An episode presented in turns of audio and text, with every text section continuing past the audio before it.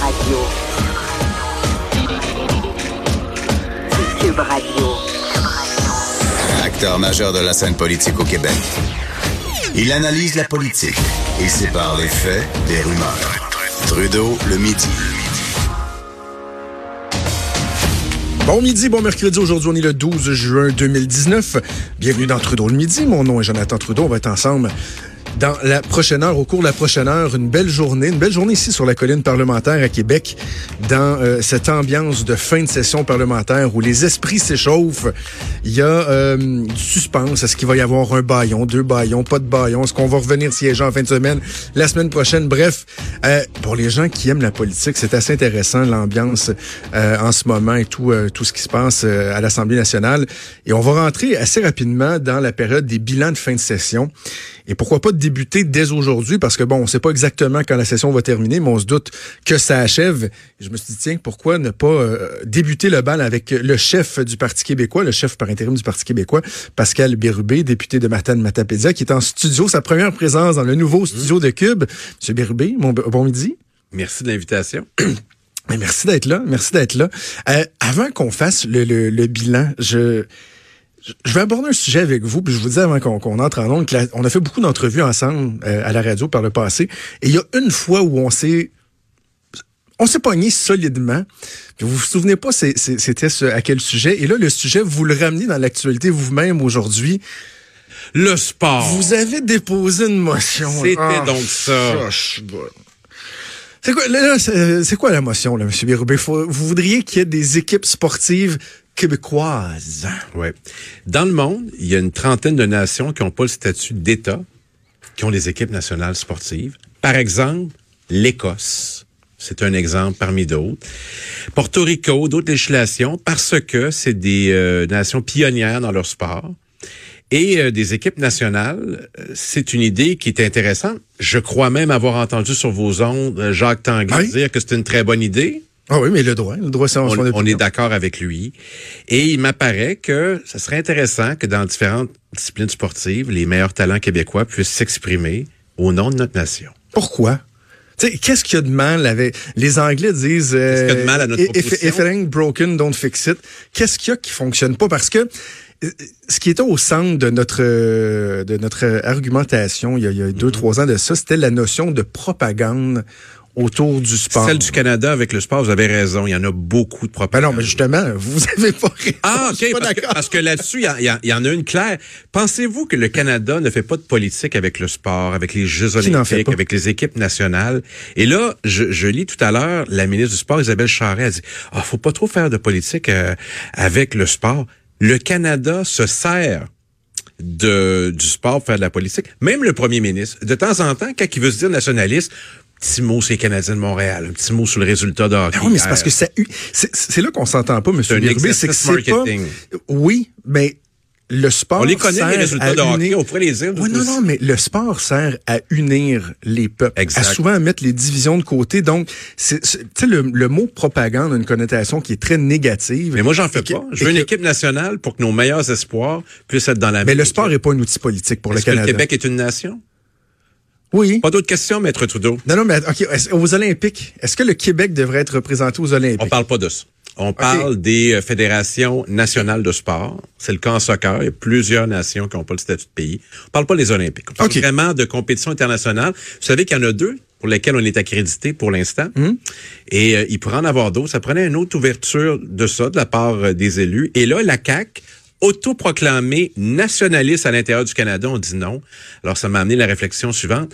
Euh, ça commence quand, le nationalisme de la CAQ? Donnez-moi un exemple de geste nationaliste, outre de placer un drapeau géant, gigantesque, qui rentrait pas à l'Assemblée nationale.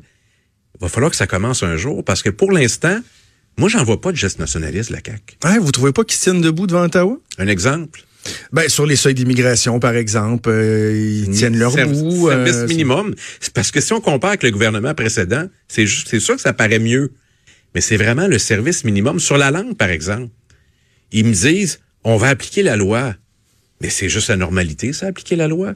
Est-ce que vous êtes préoccupé par l'avenir du français, notamment à Montréal? Est-ce qu'on devrait assujettir les entreprises de 50 employés et moins à la langue? Non, c'est trop de paperasse. C'est ça un gouvernement Ben, ben, nationaliste qui a à cœur Ben, l'avenir du français. Parce que je vous relance la question. euh, ce serait- ça prendrait quoi comme geste? Là, vous donnez un exemple, le français. euh, et, et je pense particulièrement à. Montréal, tout le monde est préoccupé. Il faut, être vraiment aveugle pour ne pas reconnaître qu'il y a un problème avec l'utilisation du français euh, à Montréal. Mais sinon, dans quel autre on- domaine? Pourtant, on n'est pas mal les seuls à parler de langue à l'Assemblée nationale. Il y a un rapport de l'OQLF là, qui date d'il y a à peine quelques semaines qui dit que l'accueil en français à Montréal est passé de 84% à so- 75% en quelques années seulement. C'est préoccupant. Mais euh, la CAQ nous a bien indiqué qu'ils vont toucher à rien en matière de langue. Ben, pour moi, c'est un choc. Je m'attendais à ce qu'ils posent des gestes. Ouais, Nathalie Roy, il me semble, a fait des plaidoyers là, vibrants au début. euh, Ben, c'est ça le euh, problème. Ce n'est ouais. que des plaidoyers. Puis jusqu'à maintenant, il n'y a pas de gestes concrets. Un exemple euh, qui peut paraître anodin pour plusieurs. Les factures d'Hydro-Québec qui étaient unilingues Mmh. anglaises, elle a dit l'automne dernier, ça va être réglé. Ben, c'est pas réglé. Donc, en matière de, de culture et en matière de langue, moi, je trouve que c'est là l'angle mort du gouvernement de la CAQ.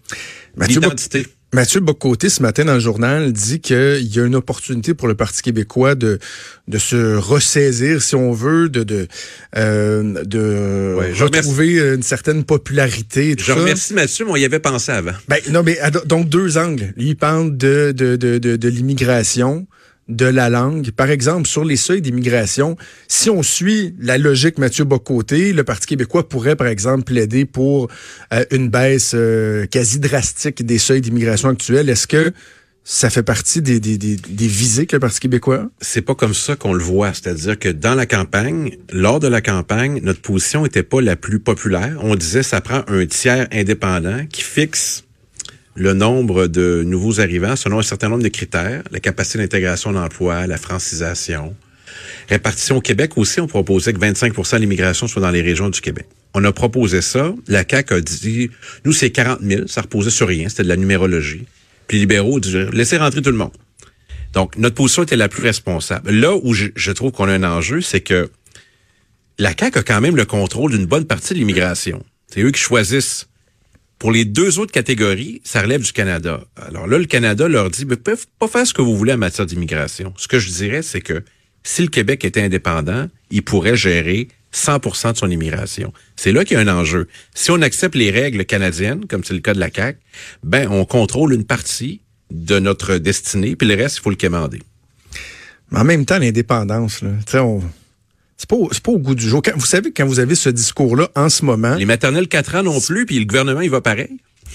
Il croit.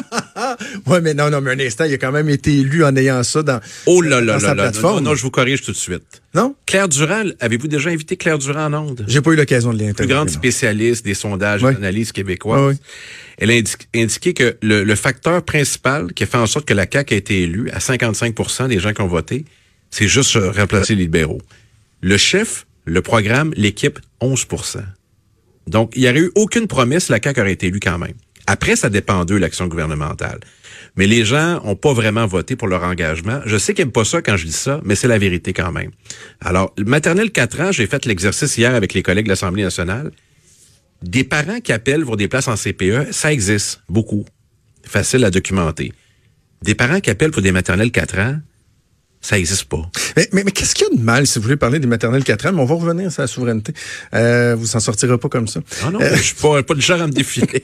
Vous connaissez. Sur les maternelles 4 ans, euh, c'est devenu quasiment euh, un, un dogme là, de se battre contre les maternelles 4 ans, alors que... Non, de semble- l'imposer, c'est un dogme. Mais, de non, mais attends, pourquoi. mais- pourquoi on parle de l'imposer mur à mur? Parce que dans les faits, on parle pas ici de remplacer le système des CPE par les maternelles Oui, 4 ans. d'une certaine Où là, vraiment, on pourrait dire mur à mur, on veut tasser un système existant pour le remplacer par un autre.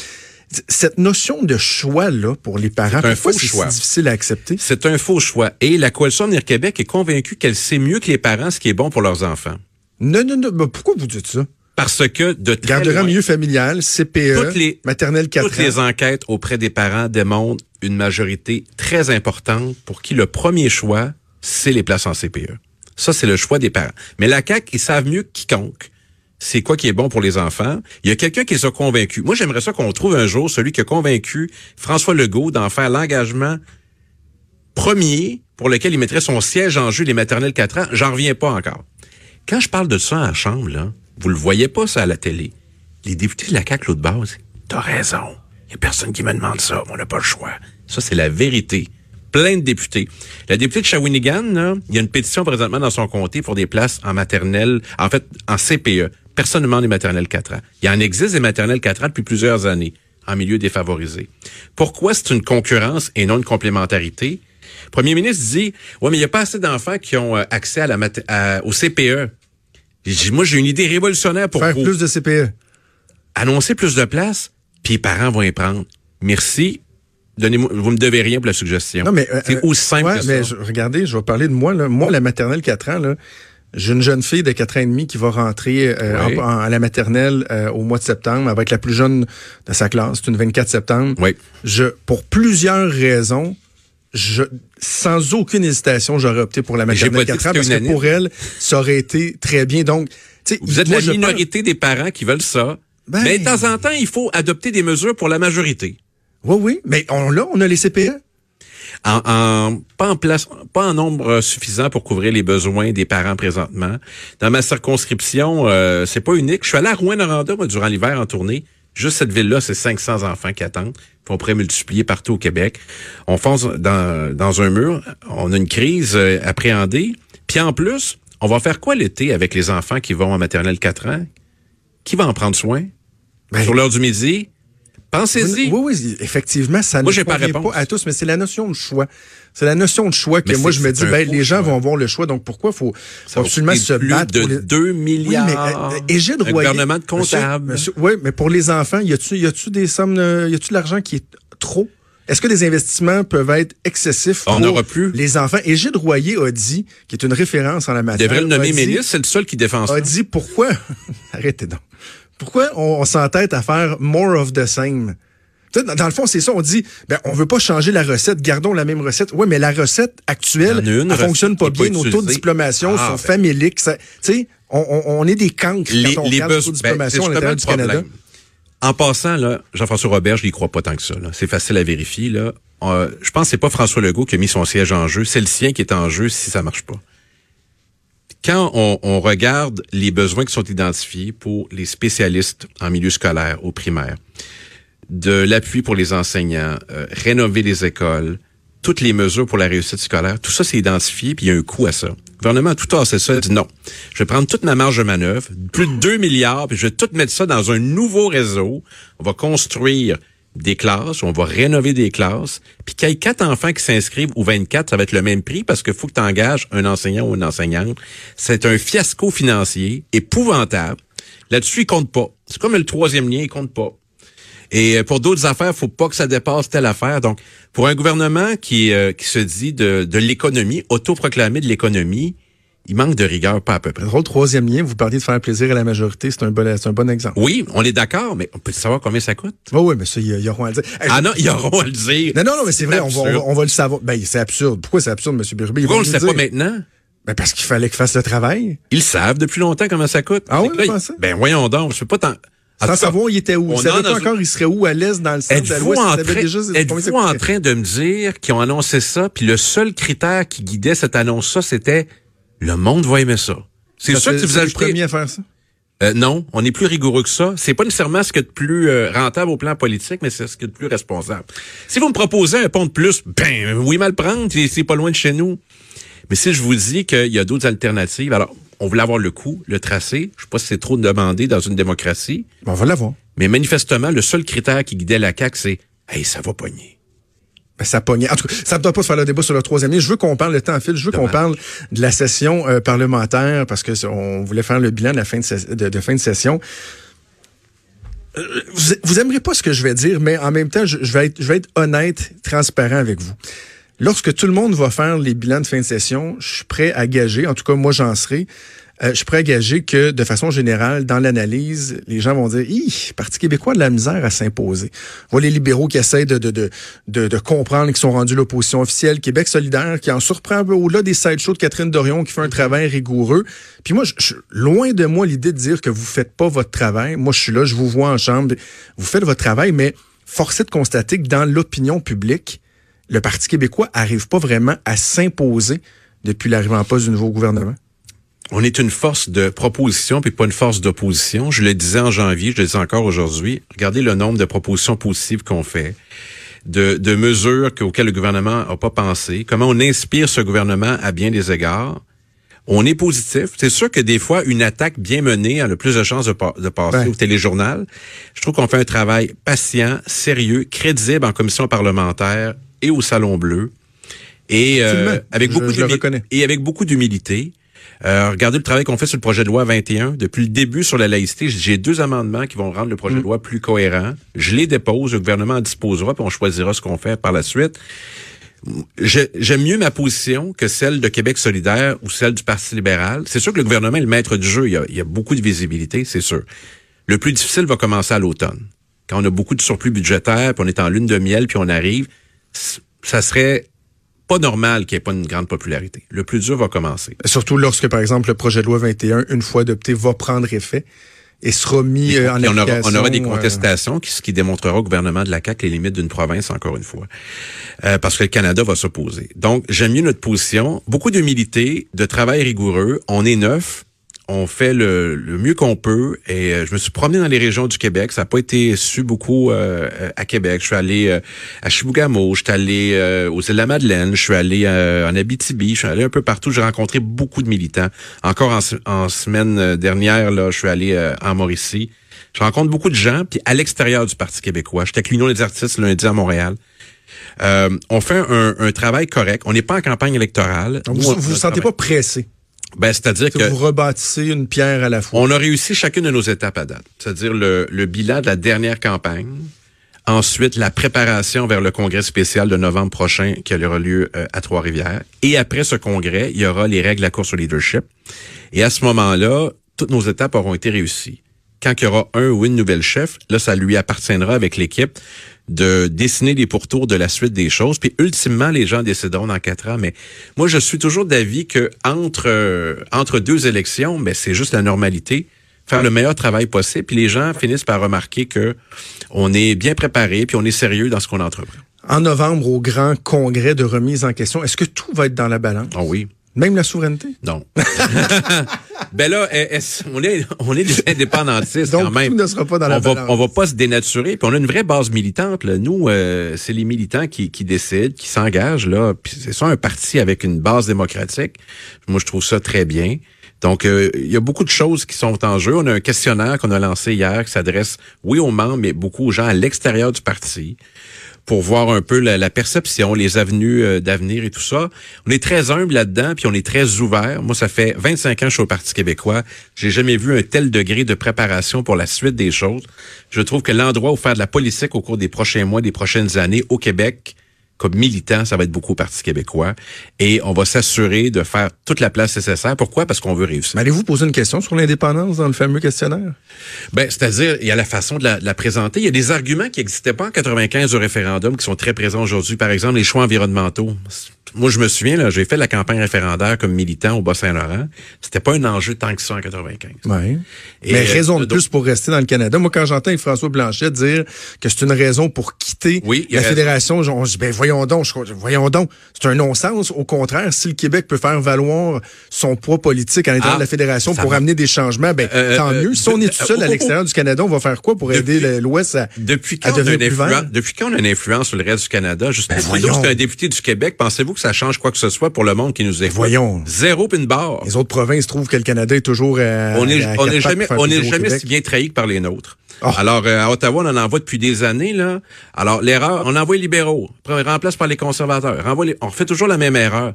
On va voter pour des gens du Bloc québécois. Ils ont une allégeance, c'est le Québec. C'est ça que je vais faire, moi, le 21 octobre. Aimez-vous ça, votre job, chef par intérim? C'est ce que vous pensez pas préparé à ça. Ben, député, je suis passionné d'abord. J'ai voulu être mm. utile pour mon équipe. Je le fais. Euh, moi, je me considère totalement le chef pour le temps que je vais être là. Mais de l'aile parlementaire, j'ai pas de juridiction sur mm. l'aile militante. J'essaie de le faire le mieux possible. C'est pas simple. On n'a pas énormément de visibilité, mais j'y prends beaucoup de plaisir. Ça a passé vite? On continue, on défonce. Jean-Marc euh, Jean-Marc Parrain disait ça, on défonce. Ah, on défonce! Non, ce que, par contre, ce que j'ai envie de faire, c'est qu'on skip, parce qu'on a commencé en parlant de on ouvre les nationales euh, du Québec. Euh, j'ai envie. Est-ce que. Pas l'hymne national canadien, je sais que tout ça là, je m'en vais. Ça, ça serait ça l'hymne national du Québec dans, sur euh, la scène internationale, l'hymne de Raoul Duguay, là, au Québec avec un K, deux K? Jean du pays, ça serait pas mal, non? Ça, c'est bon. Raoul a déjà été candidat pour le Parti québécois, saviez-vous ça? Ah ouais? En 98, dans Beaume-Missisquoi, contre Pierre Paradis. Ah. Ça, c'est mon côté génie en herbe, là, je me souviens. Ah oui, vous aviez posté une photo euh, de vous euh, Je suis comme ça. à l'époque des Génies en herbe. Oui, Pascal Luribé, ça a été un réel plaisir. Même pas de mimosa, là, comme avec Geneviève Guilbeault. Ben là, c'était à vous d'être là la journée de l'ouverture, je vous ai invité. Ouais, mais j'avais d'autres. Je suis chef de parti, que voulez-vous? J'ai beaucoup de choses à faire. On prendra un autre verre un autre tantôt. Pascal Allez. Chef intérimaire du Parti québécois, député de Matane Matapédia, c'est le plus important. Ah oui. Merci beaucoup. Merci. À bientôt, on se laisse sur euh, Raoul Duguay. C'est...